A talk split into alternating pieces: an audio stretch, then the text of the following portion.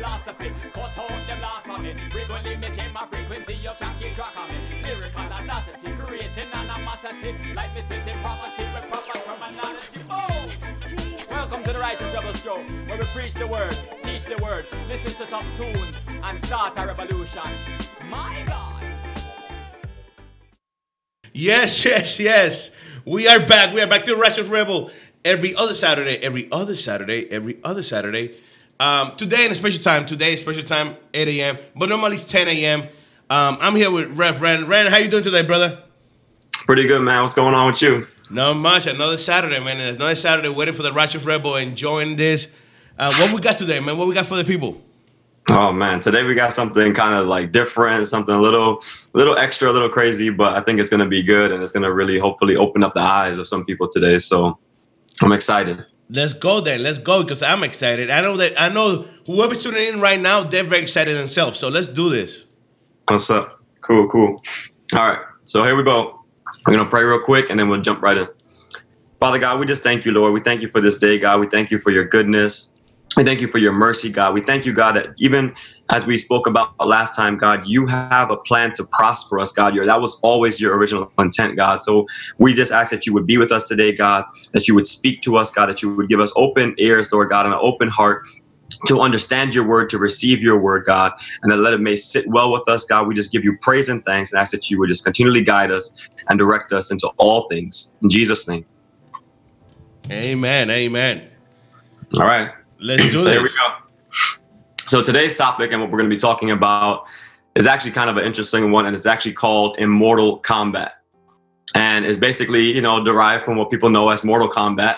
But the reality is, is that when you become a believer, like now we're fighting an immortal combat. So we're just going to talk about that. We're going to start a little bit off in the beginning and how we were initially created, and then kind of progress into the actual battle. So the first part in the first scripture, which is the core scripture for the message, is that, and it says in 1 Corinthians 15 50, now this I say, brethren, that flesh and blood cannot inherit the kingdom of God, nor does corruption inherit incorruption. So that's basically saying, you know, our natural body, our physical body that can corrupt will not be able or capable to enter into heaven, which is an eternal place. So then what actually happens to this body? What happens to this flesh and why aren't we um, designed i guess with the capacity to be eternal or live forever?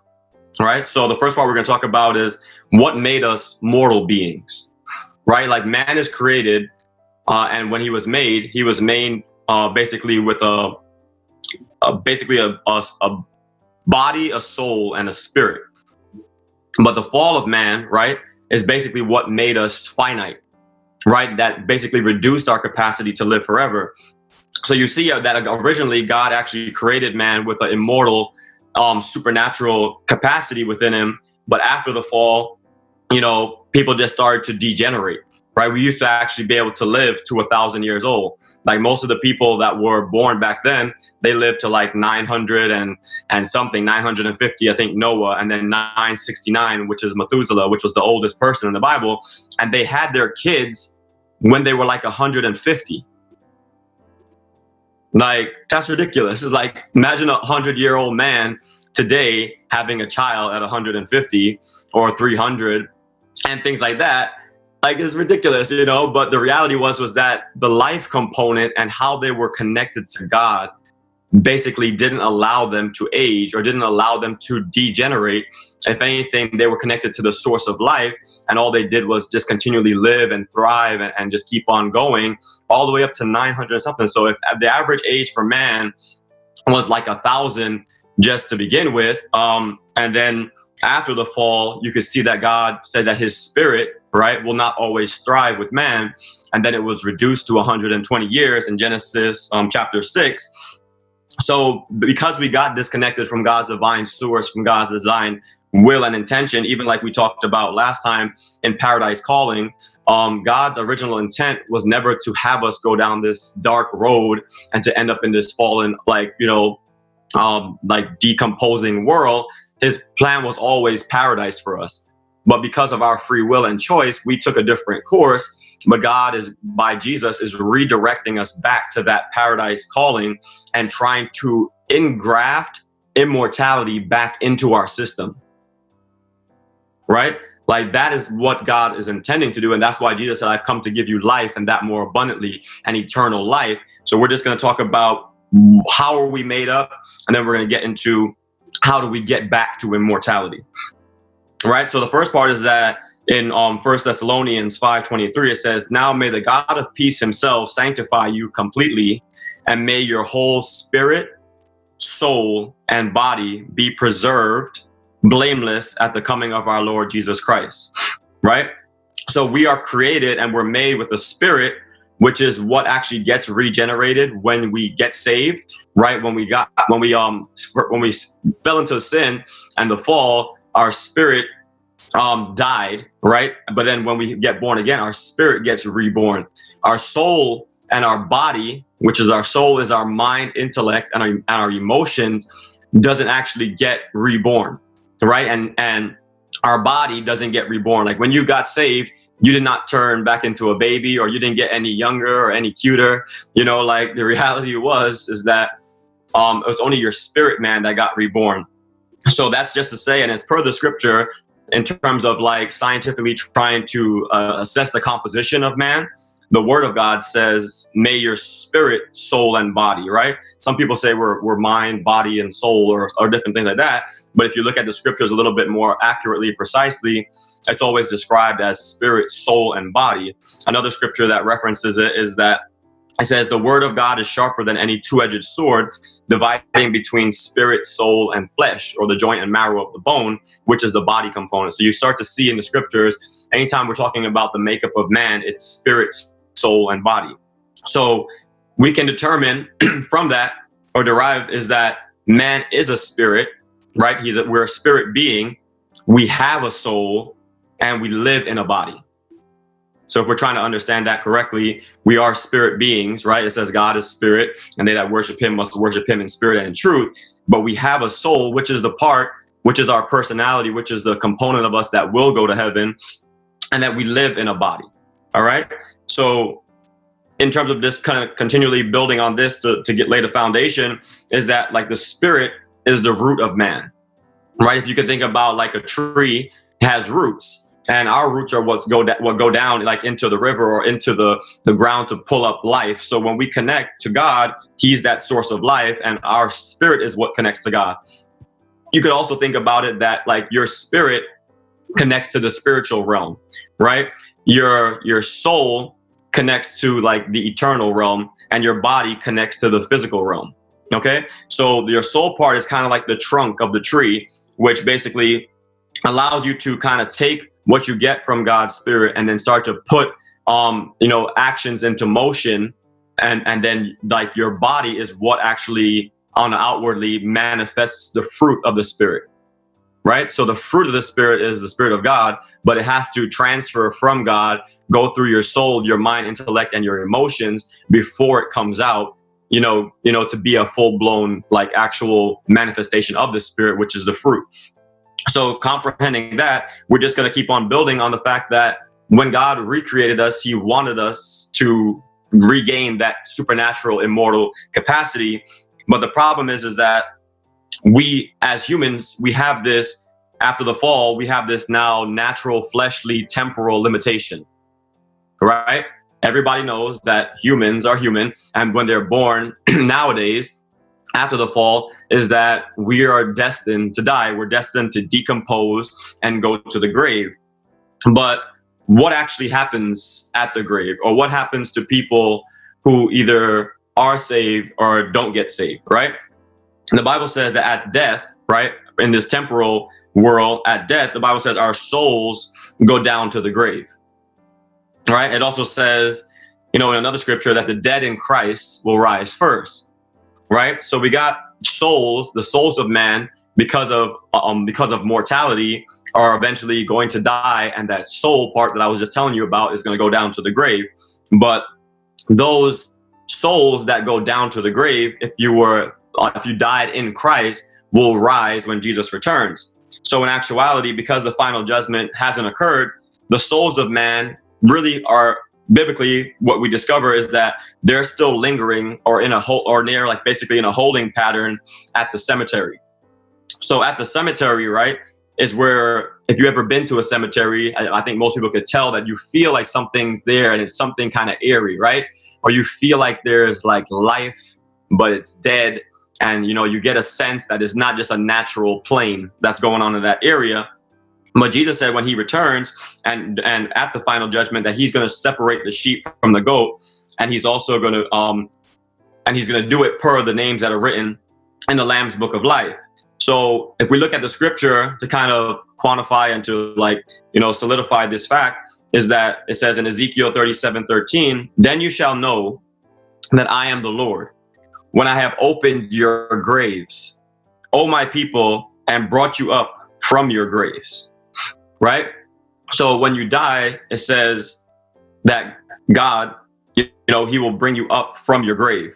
And James also says that life is like a vapor. You're here today and gone tomorrow. So when we talk about winning souls, what we're saving is that component of man that is his mind, intellect, and emotion, which is basically the essence or the main makeup of our person once this natural body and flesh decomposes.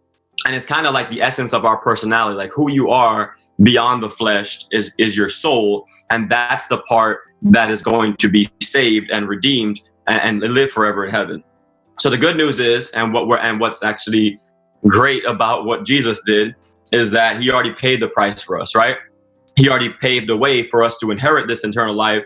But on this side of heaven, what we're actually doing is that before you get saved. I don't know if there's many people out there who remember when you were just about to get saved, if all hell broke loose for you, right? Like if everything started going crazy, or if like, you know, you were trying to get to church and all of a sudden, like, you know, somebody invited you to the club or to the bar or whatever. And there was just like this, there was this mortal bat- battle for your immortality, right? because it wasn't it doesn't become easy to get saved unless you were born in church but even people that are born in church still have struggles and battles throughout. But a lot of people who before they get saved you know they almost end up with the wrong person or they almost like you know commit suicide or like they get they're basically at their breaking point which is the mortal side of this immortal combat. So while you're mortal or while you're unsaved you are fighting for immortality right to, to the concept of being saved so you can live eternally. So the good majority of, of the fight right actually starts off in the mortal realm. But then after we get saved we transition now being saved we become immortal right? Because if we were to die now you know like naturally we would go to heaven right? Or we would go and we, we know that we died with eternal life. So we live as immortal beings now in an immortal fight or in a fight for the life and the souls uh, that we just talked about of others so that way they can inherit immortality right? The whole message of the gospel of the great commission is to go out into all the world and, and to win the lost right? The lost souls but then to guide them to christ on the cross so that way they can become Im- immortal. So the real saints of god are now part of this immortal combat and they are the ones that are basically part of god's immortal army in the earth right? You know how the scripture says we are not of this world right? That we are from a different kingdom. So we're basically an immortal army that God has ordained that is of God that is present in this earth. So we're gonna kind of like start stop it right there before we um go into our first song. And what I want you guys to gather from this part, or just at least initially, is that the battle is already won, right? It's already done. And if you have received Christ, you're at that place of accepting immortality. But now we're to kind of discover how do we fight you know, after we become immortal and how do we win this war, you know, after the fact that, that Jesus already initially granted us the victory. All right, so check this one out. This is basically um, already done by Kevin Downswell featuring Ryan Mark. Don't go nowhere. This is the Righteous Rebel Show here in RadioUNT.net. Let's go. Radio UNT.net presents to you a new show for couples. Every Wednesday night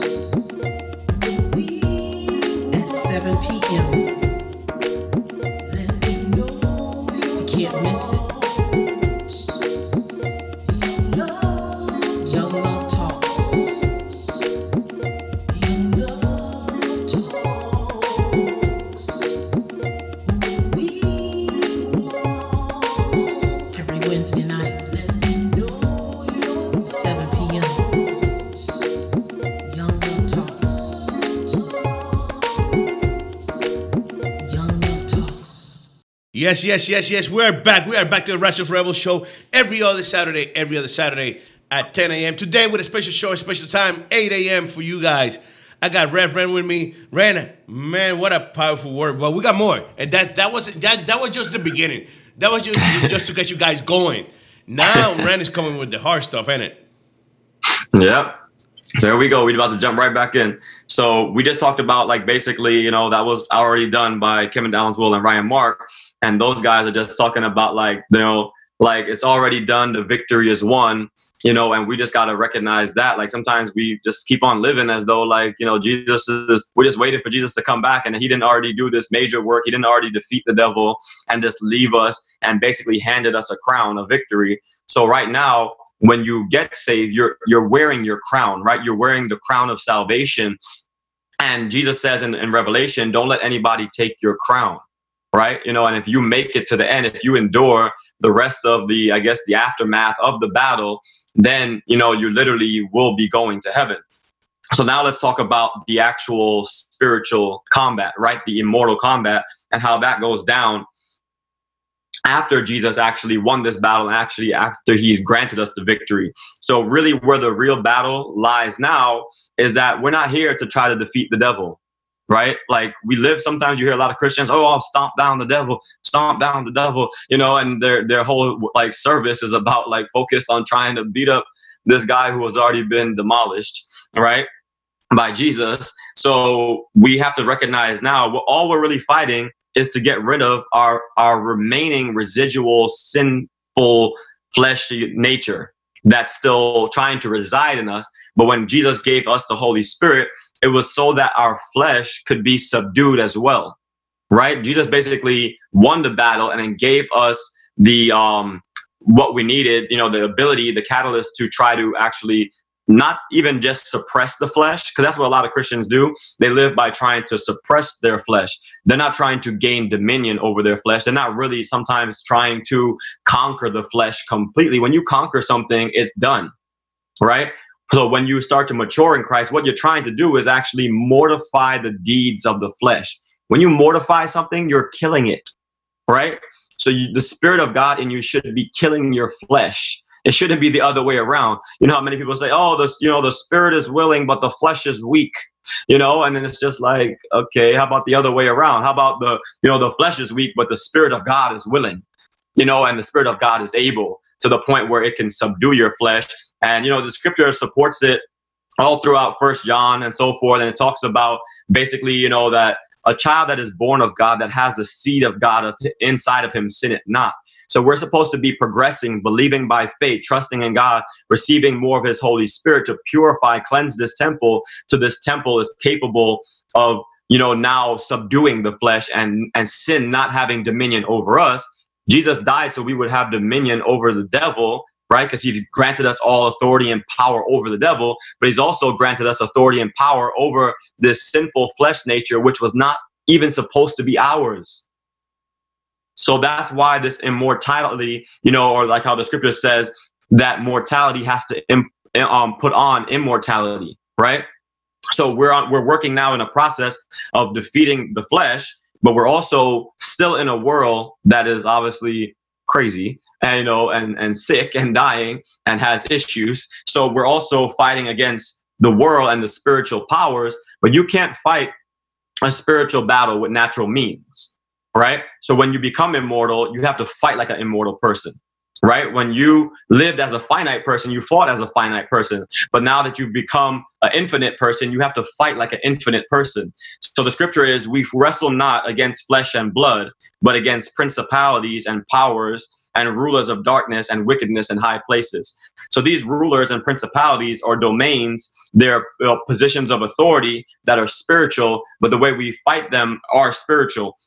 So the same way Jesus defeated the devil in a spiritual matter is the same way that we must also fight in like manner as Jesus did to overcome demons, to overcome um, fallen man's nature, or when people have illnesses. Like we have to overcome and fight these battles, fight these demons off, and fight off this world that we're in through spiritual means. So we have to recognize that we've been granted the victory, we've been empowered for it. And the sad part, I think, is that some people that are unsaved are still stuck in this mortal realm, fighting a battle that they are in a battle that they don't even know that they should be fighting. Right? When you're deceived, when you're dead, right? When you're dead in like your spirit, or when you're dead and not reborn of God, you're walking around like a zombie already, right? So you could be spiritually dead and physically alive, you know. So the problem there is that you don't even recognize that there's a fight going on around you. You know, someone I was talking to the other day told me that you know there's like a battle you know at, at, washington and all these different places i think it's canada also and and it's like um it was like kind of i guess you know not to pick them out it doesn't make any difference you know there's all types of sin and like you know like abortion and all types of different things going on that are wrong you know but nonetheless um this one was actually about the lgbt and it was like two different groups that and i guess a bunch of like radical saved believers in christ and he said the second they said jesus loves you it was like an atomic bomb went off and those lgbt people like started to come out at the christians with their fangs because they said something that didn't really mean too too much in a natural sense. It was just a few words but in a spiritual sense to say jesus loves you to somebody who may be living in sin is like literally taking like a dagger you know like straight to the heart. And that's what happened spiritually and what it caused was contention in the natural but spiritually it was basically a Christian knowing what they were saying intentionally, and hopefully they said it purely out of love, but just saying that spiritual component and saying the name of Jesus or saying God loves you when you feel convicted of sin has the power to do a lot of, you know, good, but it also stirs the, the spiritual realm up and starts things to contend in the spiritual, you know, in the spirit. But the sad part, like I said before, is that the mortal person doesn't even recognize that they should be looking to gain eternal life right? So it's almost like if you're fighting in the blind in this world until somebody removes the bandana from your eyes and allows you to see that there is more. So when you get saved, you recognize that there is more to life.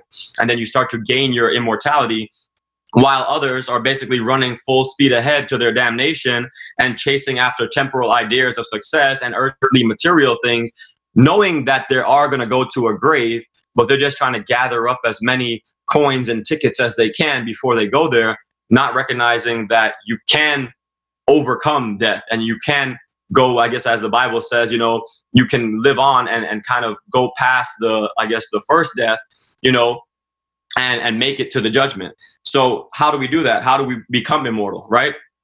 The bible says that corruption must put on incorruption and this earthly body must put on an eternal home body right? So right now the way that um, scripture describes it in um second corinthians chapter 5 4 to 11 is that we're basically a soul in a case right? Our soul casing is our flesh. But a lot of people get this main part and this one i want to zoom in on is that they always say well when i die i'm going straight to heaven right i'm like okay well where do you see that you know like what about the judgment so do you get like a free pass do you get to like skip the judgment and you just going straight to heaven the second you die. So does that mean that everybody that has died before us is in heaven right now? I don't know if that's fully scripturally supported, and I want to kind of lay out the scriptures for you. You guys can make your own determination. I'm not here to control you. I'm here to teach you the best I can. So what I've seen in the scripture and where most people kind of get thrown off, they, they always take this scripture that says, rather to be absent from the body and present with the Lord, right? And they say, okay, well, Jesus said, that the dead in Christ will rise first at his return. Jesus has not returned yet. So the dead in Christ, right? He's basically saying, hold on a minute. Those that are dead in, in me and those that these martyrs and these apostles and these people who we have 2,000 years worth of Christians in the grave right now. And then after we go into the grave, we're probably maybe, depending on God's will, we'll have hundreds of years of people going into the grave afterwards, right? So you're in the back of the line you know, I hate to break it to you, you know, like we are in the back of the bus right now, waiting the bus to glory, you know, the train, you know, and the people who died for the and who got martyred for the faith or who just died in Christ, they are in the front of the line. So we got 2,000 years worth of people, you know, stacked up for when Jesus comes that we will all be called up into the sky. But like the scripture said earlier, they, when we die, we go down to the grave, right? And then we wait, you know, and let's just like let's talk about that. Let's jump into that and kind of and, and discover that like maybe what the scripture is saying a little bit more deeply. So it says, For we who are in this tent groan, being burdened, not because we want to be unclothed, right? The tent being our body, um, not because we want to be unclothed, but further that we want to be clothed in immortality. That mortality may be swallowed up by life, right? So when you get born again, um, mortality gets swallowed up by life, right? Now, he he who was prepared, who he who has prepared us for this very thing is God, who also has given us the Spirit of God, the Holy Spirit, as a guarantee. So we are always confident, knowing that while we are at home in the body, right? Being at home in the body means your soul is still inside your body, which is your temporary natural home here on earth. Um, in the body, the body, we are absent from the Lord. So when we are inside of our body, that means we are absent from God, right? In heaven. For we walk by faith and not by sight. Yes, we are confident. Yes, well pleased rather to be absent from the body and to be present with the Lord. So that's to say that our aim and our desire is to be to leave this body, right? Like you know, how many times you always feel like, man, I can't just wait till Jesus returns. I can't just wait, you know, till the trumpet sounds so I can just go to heaven. That scripture is more so emphasizing the fact that it says, yes, well, please, I rather be absent from the body and be present with the Lord. It's not saying that to be absent from the body is like directly present with the Lord. It's making sure that that you understand that that it's true, but it's not saying that instantly when you die that you're going to be present. Is that we desire to be present. But scripturally, we're going to dig a little bit deeper and see that scripturally it says that when we do die, that we stay in the grave until Jesus returns. And then there's actually a sample of what's to come when Jesus um dies on the cross. So then it says, therefore, we make it our aim, rather, if we are present or absent from the body, to be well pleasing to Him. Right. So whether we're dead or alive, right, we're basically our goal is to still to glorify Him and to please Him. For we must all appear, right, and this is where it changes um a position and direction. For we must all appear before the judgment seat of Christ. Right. So if the judgment seat has not happened, we are not at the throne yet um, that each one may receive the things done in the body according to what he has done, whether good or bad. Knowing therefore the terror of the Lord, we persuade men, or we try to win souls in this immortal combat, but we are well known to God, and I also trust are well known in your consciences. Right? So that's basically saying that we have to die first, and then we have to go to the judgment seat. But in the meantime, we'll still be presently here until Jesus resurrects or until Jesus returns, which he will be doing soon. So the opening of the grave and the judgment must occur first. And then how that's supported a little bit further is in Matthew chapter 27, 50 to 53. And it said, and this is when Jesus went to the cross, and Jesus cried out again with a loud voice and yielded up his spirit. Right? Then behold, the veil of the temple was torn in two from top to bottom, and the earth quaked, and the rocks were split, and the graves were opened and many bodies of the saints who had fallen asleep, which is dead, were raised. And coming out of their graves after his resurrection, right? You see that? They were coming out of the grave after his resurrection. They went into the holy city, heaven, and appeared to many. So, right there, we get a sample of Jesus dying and then resurrecting. And when he did that, um, the gra- some of the graves were cracked open, and maybe who God wanted to take with Him presently, just to prove that He is the King of all kings initially, and how it's going to go down in the long run. He cracked open the graves after His resurrection, and there were actually some people, a group of people, as it describes here, that went to the holy city.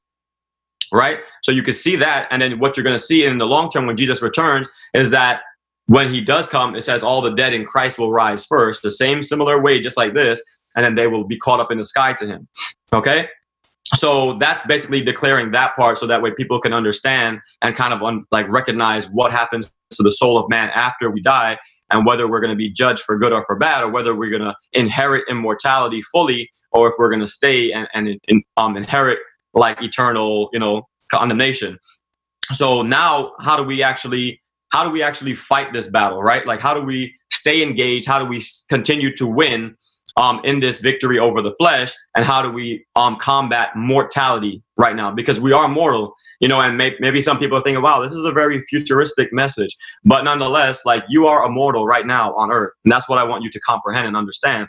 You have to learn to fight off mortality as you become immortal and you have to maintain your immortality until Jesus returns. So the first thing we have to do is we have to put on the armor of God, which is a spiritual component, which is a spiritual armor that allows us to contend. The Bible says that the sword of the spirit, right, the word of God is able to divide through uh joint marrow, right, spirit and like through flesh. So it's literally like the word of God can cut you so deep it can go beyond you know like it can cut your soul in half right so you have to recognize that the spirit the word of god is there to to chisel your soul to like to build it. And it's also there to contend against spiritual forces of wickedness.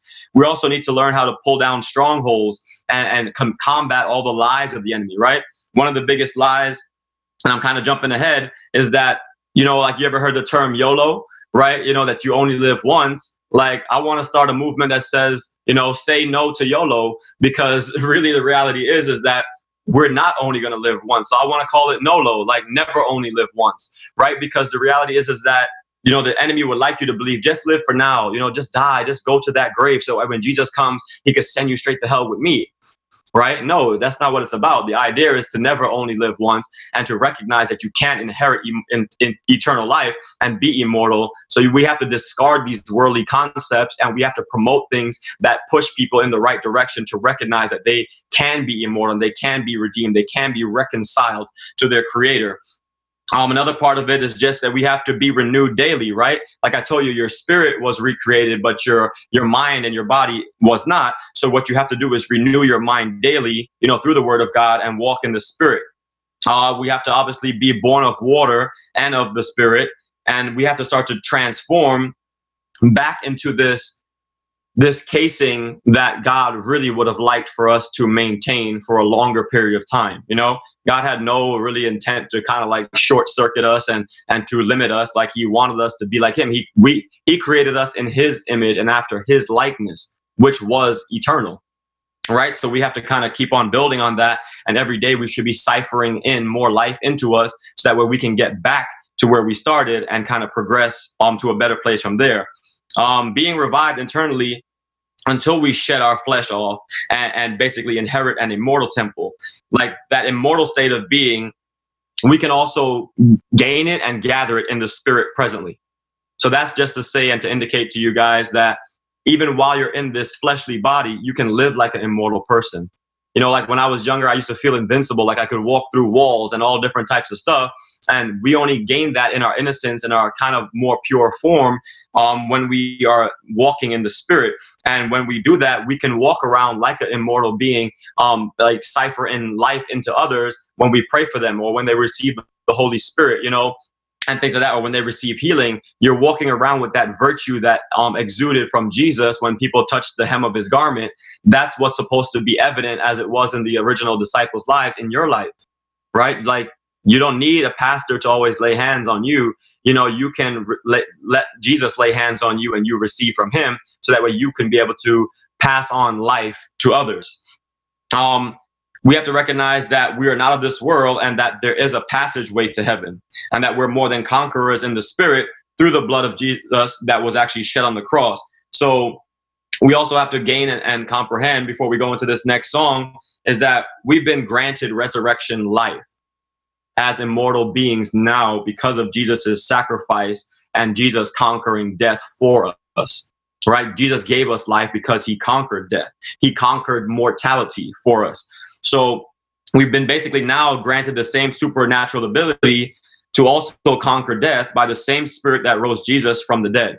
So the fact that Jesus, right, being the Messiah, came and conquered death for us, he's also given us the pattern and the dynamics for how we are supposed to now also conquer this thing that's looming before us, which is our death, right, which is like our grave. We're supposed to say, you know what, I'm not going to go down, I'm going to go over the grave right? Jesus, like he went down into the tomb, but he resurrected from it. We're all supposed to be able to, when we do have that time, go down into the grave as well, but then resurrect from it. So it's basically like we are surpassing or we're overcoming death. and we're going on beyond death. So it's kind of like if you could think of like a, a boss at the end of a Mortal Kombat game or something like that, or it's like the big bad guy. Like you are supposed to defeat the biggest bad guy that most humans face, which is death, and defeat him. And you don't have to worry about the devil because God got the devil. He already took him out, you know, and defeated him as well. So all your main thing now is to defeat your flesh so that way you can defeat death. And once you defeat death, you will live on totally immortal for eternity with God himself. So your uh, your objective right now in this immortal combat is to beat off the things that are still fighting against and trying to keep you mortal. You're not supposed to be in your flesh. You're not supposed to stay mortal. You're supposed to become and live and be immortal. So this next um, song that we're going to go into is called "Soar We Are Soar," and basically what it's saying is that all of our problems, all of these things that try to hold us down, we're designed to go over them. We're designed to soar above death. We're designed to soar above sin. We're designed to soar above mortality and become immortal. So check it out. This is Ryan Mark with Soar We Are Soar. Yo, it's the Righteous Rebel here. Make sure you tune in Saturdays twice a month, 10 a.m. to the Righteous Rebel Show, only on Radio UNT. Keep it locked. Yes, yes, yes. Just like he said, every other Saturday, every other Saturday at 10 a.m. here at RadioUNT.net. Today with a special show at 8 a.m. I'm here with Ren. Ren, Ren, brother, we are in the last part of the show. We closing out, Yeah. but we I know we're gonna we got something for them, right? We got something for them. Yeah, that's it. We're gonna finish off strong. All right. So this is the last part, guys. So just get ready for this, and this should hopefully frame out the whole message for you and help you recognize, like, we gotta stop living, you know, as though we're just, you know, a bunch of defeated people who just now know that one day we will be in heaven and live in glory. Like, no, we are now fused in with life because of Jesus. We're fused in with immortality, which is when you have the Holy Spirit and you know and you and you can feel him within you moving, you should recognize that no, I went from being mortal and defeated, but now I was born again and now I'm alive to the spirit, right? And now, you know, what happens is that when you are reborn in God, um, et- eternally, you die once, but you live twice right? So that whole, like I said before, like the whole YOLO concept is is whack, is distorted. So the reality is is that you know we we die once, but we live twice, right? So we live once, we die once, and then we live forever. So we live eternally, we live twice. You know, other people they live once, they die once, but then you know, like what is actually true is that you know we say die and we talk about immortality, but you whether you live for Christ or not, you're going to be immortal in a sense because you're still going to be alive, whether you're in condemnation or whether you're in eternity. So let's make sure we get that clear, but also recognize that it's much, much better to be living with Christ in eternal bliss than it is to be living in eternal torment. All right. And that's Satan's biggest lie. So I want to tell you just flat out the biggest thing that Jesus, I mean, what the devil doesn't want you to actually recognize his biggest distraction, his biggest lie that's out there, you know, and it's not to be taken lightly. And his agenda is for you not to recognize this concept of that you can become immortal. Because the second you become immortal, he loses again and again and again. So every Christian that's out there is basically like stomping on the devil in the sense that Jesus defeated him and they're like kicking him every time they get saved. So every time someone gets saved and moves on to eternity, the devil is like he's miserable. And that's why he fights so hard before you get saved because he's losing another one. And all we're doing is re emphasizing the fact that he was defeated by the eternal king. And we're just stepping on his head again, saying, Oh, I'm, and I'm also going to live forever. Like Jesus is living forever and he already defeated you. And oh, and I'm also going to live. And oh, I'm also going to live forever too. And we're just beating him down, even to the point where he's recognizing that more and more people are discovering and evading the lies that he's spewing out there like vomit you know and we're we're becoming wiser and sharper and, and smarter and stronger and we're overcoming the enemy by the truth and by the word of god. So let's just talk about again as we're concluding um in john chapter 5 and 24 through 30 it says do not marvel at this for the hour is coming in which all who are in the grace will hear his voice and come forth. Those who have done good to the resurrection of life, and those who have done evil to the resurrection of condemnation. I can of myself do nothing. This is Jesus speaking. As I hear, I judge, and my judgment is righteous because I do not seek my own will, but the Father who sent me. So this is Jesus saying that the hour is still coming in which all who are in the graves will hear and recognize that Jesus is here. And, and those who have done good will come to the resurrection of life, will be immortal. But those who have not will go to the resurrection of condemnation or eternal um, torment in hell. So, you know, you see that that's still to come, whether you get resurrected to life or to death, or and but you still have to face the judgment seat of Christ, which is still to come. It also says in the moment, in the twinkling of an eye, at the last trump, for at the, the trump will sound and the dead will be raised, right? The dead in the graves, in the cemeteries presently, will be raised incorruptible, and we shall be changed. So that's a little thing that we have to focus on there. When you come out of the grave, you will be changed. So what God is saying there is that you're going to die in Christ. You're going to come up from the grave, your soul, and then you're going to be changed and transformed because this corruptible body, right, must put on incorruption, and this immortal, this mortal body must put on immortality. So as you can see too, like in the in the, like in Revelation, it also says that God is going to give us a new name and that we're going to receive an immortal body, right? And it's immortal whole like home casing or soul casing that will be able to last for eternity. So we're going to basically be changed and converted more fully with our soul into an immortal state right? So it says so when this corruptible has put on incorruption and this mortal has put on immortality then it shall be brought to pass the saying that is written death is swallowed up in victory right? This is first corinthians 15 52 to 54 and then it says oh death where is your sting right? The same sting that death was supposed to have, the same sting that was supposed to be that thing that we fear so much as human beings. Like, oh my God, like, I don't know when I'm to die, you know, and I don't want to die, you know, and a lot of people even run from death and try to like find another way out. And, uh, but I want to just tell you that the only way out is the way, the same way it was for Noah, right? Like he had to basically allow everything else to die that was um, before him and then he had to move on to this new land that god was taking him. As you know like you know noah is a type and a depiction a shadow of jesus to come and the souls that were inside the, the ark are going to be the souls of man that are going to be raptured up with jesus and be taken into a new land to live more eternally and to live more so forever as compared to being cut off by death, short circuited, limited, and then dying and being buried, you know, and being left behind. Right? We're not designed and we're not called to be left behind. We're called to live forever, but we have to get into that ark, which is Jesus, who is going to take us to the promised land, who's going to take us to heaven. So we have to now put on immortality and, and keep it on, you know, until Jesus returns. And we have to keep on fighting this battle daily. That's what I want to get across to you guys the most is that don't let nobody take your crown. Don't let life circumstances. The Bible says, What shall separate us from the love of God? Shall death, shall persecution, shall peril, shall sword separate us from the love of God? Do not let anything steal your crown. The crown that you're wearing is a crown of immortality that has been granted to you in Christ, and nothing in this world whatsoever is worth you losing your crown of salvation.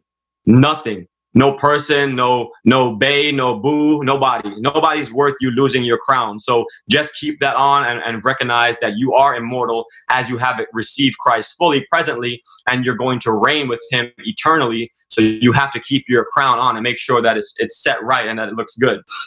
All right. So and I think like what I said, like you know, the best kept secret of our church, you know, of the church itself is how to win right? The way we win this immortal combat is to follow after the only man in history to ever ever completely overcome death. The only man to overcome hell, the only man to overcome the grave, which is Jesus, the Son of God. So, by accepting him and following his ways precisely, is how we actually gain and inherit the same type of eternal life in Christ and become immortals like God in spirit and in truth. Right? So, we have to basically walk the road that Jesus walked, leading us to eternity overcoming death and then progressing to where he is seated at the right hand of the father so that is the pathway that we're supposed to be following you know i think sometimes we get lost and we see just what's ahead of us but remember you are here to walk the same way jesus walked so you can inherit and have what Jesus has presently eternal life with the Father, right? So that's what you have to do. You have to keep on following Christ, follow his ways, follow his wills precisely, so that way you can actually get to where he is and to be one with the Father. So it is with Jesus, so shall it be with us. So So Jesus himself said, you know, in this world you will have tribulation, but take heart. I have overcome the world, and in like manner you shall also overcome. He meant it very seriously, he meant it soberly, and he meant it by faith, knowing that all things are possible. So I think, you know, I, I could feel it in the spirit that some of you guys still wrestle with the concept of am, am I immortal, right? And that's why you're supposed to have the confirmation and the seal of the Holy Spirit to prove to you that yes, like you are sealed, you are redeemed, like you can live on. Like obviously that doesn't mean go run out in front of a bus because you want to see Jesus sooner, just for all my, you know, radical people out there. But nonetheless, you have to recognize that if you were to die today, you would be in heaven. And you have to live like that because you are designed to inherit immortality more fully when Jesus returns. So we have that proof, we have that seal and that stamp until the day of redemption in Christ. So the last part before we go into the last song and, and conclude is that the scripture says, Do not be afraid of the one that can kill the body, but to fear the one who can kill the body and still also have power to place the soul in heaven or in hell, which is God right? So don't fear natural man. Don't be afraid of dying. Don't be afraid to be killed, you know, naturally. Because even if you had to contend for your faith and, and, and be a martyr in this um, immortal combat, you would still have to be with God and, and face God, and God would be the one to make the final determination of where you go, um, like eternally, whether your soul goes to heaven or hell. But nonetheless, you don't have to be afraid of mankind. What can man do to you, right? So it's your soul and your spirit that is presently has to maintain this incorruptible state. And you have to accept Jesus as your Lord and Savior in order to do that. So now what I want to say is that we have to recognize we have the victory still. We have conquered the flesh and we should still be conquering the flesh daily, but also that Jesus already won the battle and has granted us eternal life. So we have to live now from this place of victory. And uh, I know it's no easy task, but we still have to do it and we have to count our blessings daily daily, remember that we are winning right now, right? So I need you guys to leave this um, this session right here knowing that you're winning right now. Like you, if you've accepted Jesus Christ as your Lord and Savior, you are winning right now, and you have to keep on winning, and you have to keep on gaining the ba- um, winning the battle over your flesh and winning the battle over this world because you rule with Jesus now from being seated in heavenly places. So we should be ruling, reigning, conquering the flesh, and conquering any remaining facet of death or of sin that you know doesn't belong to us and we should be taking dominion over these things now because we are living immortal beings ruling and reigning with God, and we're winning right now. So this is the last song that I want you guys to hear. It's called "Winning Right Now," and it's from Agent Sasco, and he's talking about living in victory and recognizing that we are going from glory to glory. So check out "Winning Right Now" by Agent Sasco. God bless. If you're searching for the place to promote your content and info, look no further you have found the right place. Here at radiount.net, we can help you advertise and promote your content, business information, and events. Advertising through Radio UNT. Please hit us up at any time for further information at 407 316 6376. Again, that's 407 316 6376. Allow us to help you promote your content to the nations advertise it through radiount.net worldwide. Radio UNT. We are different.